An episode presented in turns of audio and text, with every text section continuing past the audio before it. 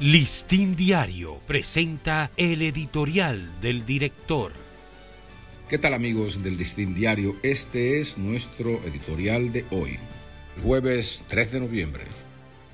231 mil millones de pesos para nada. Innumerables fallas han lastrado la educación pública del país, pese a los astronómicos presupuestos destinados a ella. Para este año, por ejemplo, ese presupuesto es de 231.147 millones de pesos. Pero cuando se da una mirada al impacto o la eficiencia de su inversión, surgen los agujeros negros del fracaso o la mediocridad con que tales recursos han sido manejados, antes y ahora, y pruebas al canto.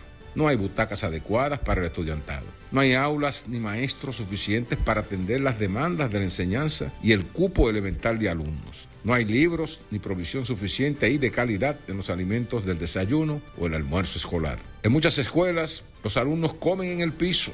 El calendario escolar sufre de interrupciones frecuentes, escasea la higiene de los locales y un sinnúmero de otras deficiencias.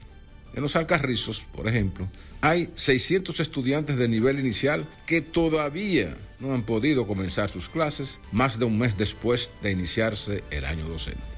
Decenas de edificios escolares sin terminar, para cuya construcción el Estado dispuso de una multimillonaria cartera de recursos, ilustran dramáticamente el nivel de lastre del sistema educativo.